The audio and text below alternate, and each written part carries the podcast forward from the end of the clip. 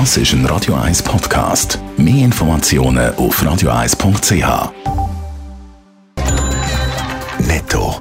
Das Radio 1 Wirtschaftsmagazin für Konsumentinnen und Konsumenten wird Ihnen präsentiert von Blaser Greinicher. Wir beraten und unterstützen Sie bei der Bewertung und dem Verkauf von Ihrer Liegenschaft. blasergreinicher.ch Dave Burkhardt. Verschärfung der Ukraine-Krise schlägt auch auf die Schweizer Börse. Die IG Bank rechnet bei ihren vorbörslichen Daten beim Börsenstart mit einem Minus von 1%. Schon gestern hat der SMI bei Börsenschluss 1% tiefer notiert als noch am Vortag. Seit dem Jahresanfang hat der SMI insgesamt 7,6% verloren. Die Schweizer Hochschulen befürchten eine Verschlechterung von der akademischen Forschung in der Schweiz. Grund ist der Ausschluss aus dem EU-Forschungsprogramm Horizon Europe. Laut einem neuen Monitoring von der Denkfabrik Avenir Suisse leiden die Hochschulen zunehmend unter dem Ausschluss. Acht von zehn Hochschulen spüren erste negative Auswirkungen. Wegen der Verletzung vom Kartellgesetz verhängt die Wettbewerbskommission WECO gegen das Berner Belagswerk Berag eine Millionenbuß. Das Unternehmen hätte unter anderem Aktionär gegenüber anderen Unternehmen jahrelang bevorzugt, Kundinnen und Kunden an sich gebunden und so den Wettbewerb behindert, schreibt die WECO. Darum gibt es für die Berag einen Buß von 1,5 Millionen Franken. Elf Aktionäre werden mit insgesamt 400'000 Franken büßen.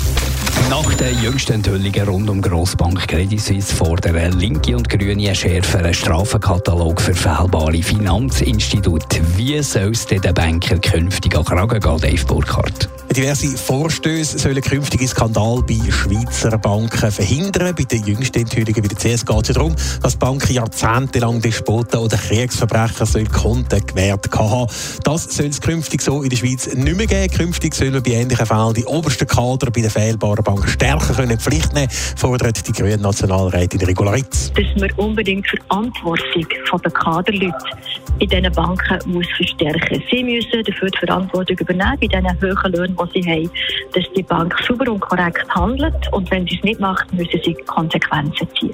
Dass zum Beispiel die Firma im schlimmsten Fall könnte ein Berufsverbot verhängen Und der SP-Präsident Cedric Wermuth fordert künftig mehr Transparenz bei den Schweizer Banken und eine Abkehr von der Politik vom Wegschauen. Bürgerliche Politiker auf der anderen Seite wollen nichts wissen von schärferen Strafen gegen fehlbare Banken.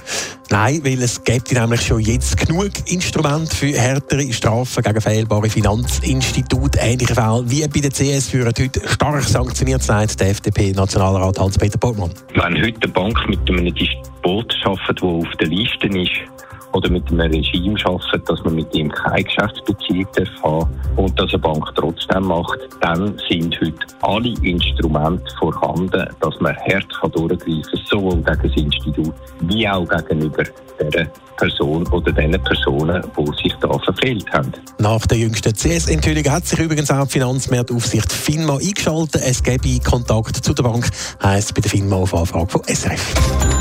Netto. Das Radio 1 Wirtschaftsmagazin für Konsumentinnen und Konsumenten.